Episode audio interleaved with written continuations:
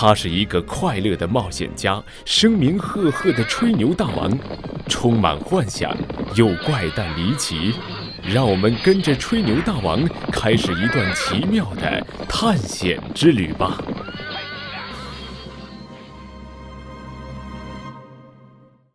迷失月亮船，跟大家说了很多路上和海上的探险经历，现在我再给大家讲述一下我在太空的历险经历吧，相信你们一定也会很感兴趣的。第二次的月球旅行也是糊里糊涂的。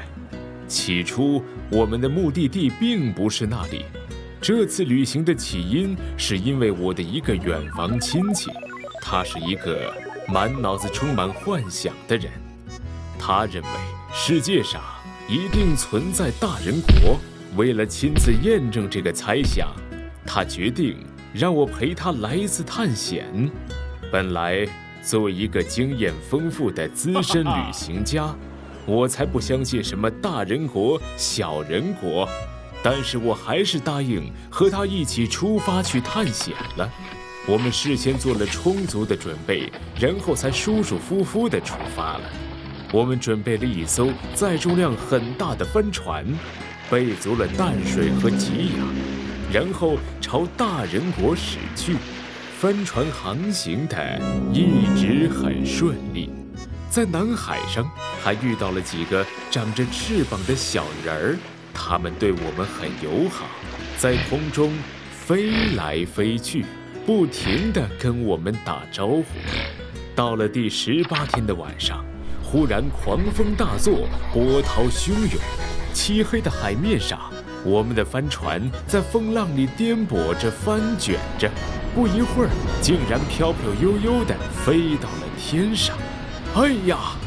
我们一阵惊呼，可是束手无策，只能任由船把我们带到不知名的地方。飞呀飞呀，我们随着帆船不断的上升，最后降落在一个银光闪闪、像岛一样的地方。咦，这一片耀眼的银光怎么这么眼熟？莫不是月球？我们向前走了一段距离后，不得不停了下来，因为我们发现这里正在打仗，征战双方的领袖分别是月亮皇帝和太阳皇帝，他们的将士都是一些身体巨大的怪人，他们骑在长着三个脑袋的猛禽身上。时而落在地面，时而跃上空中，奋力厮杀。那些猛禽展开的双翅，几乎可以遮住半个天空，太壮观了。月亮皇帝发现我们以后，竟然说久闻我的大名，想聘请我做他的将军。但是我婉言谢绝了，离开了这块是非之地，我们又继续我们的旅程。这儿可真是个巨人国，苍蝇有地球上的西瓜那么大，麻雀有我们的绵羊那么大，葡萄像地球上的南瓜一样大，酸甜适口，而且凉津津的。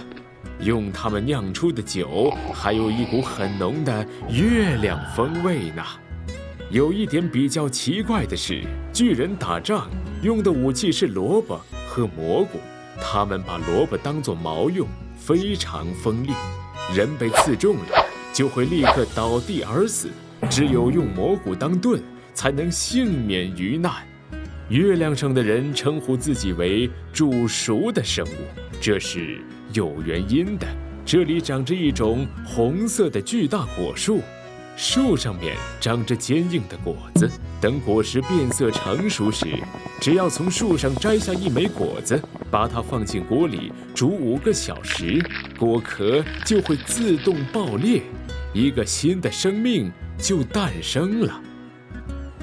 跟我们不同，月亮上的人花在吃东西上的时间特别少，而且他们的身体构造很简单。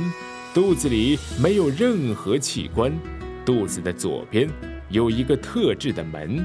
吃饭的时候，就把那扇门打开，然后把煮熟的食物全都倒进去，等填满以后再把门关上。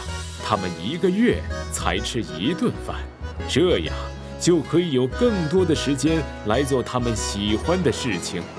他们的肚子很多时候是用来当背包用的，如果想取什么东西，只需打开肚皮从里面拿。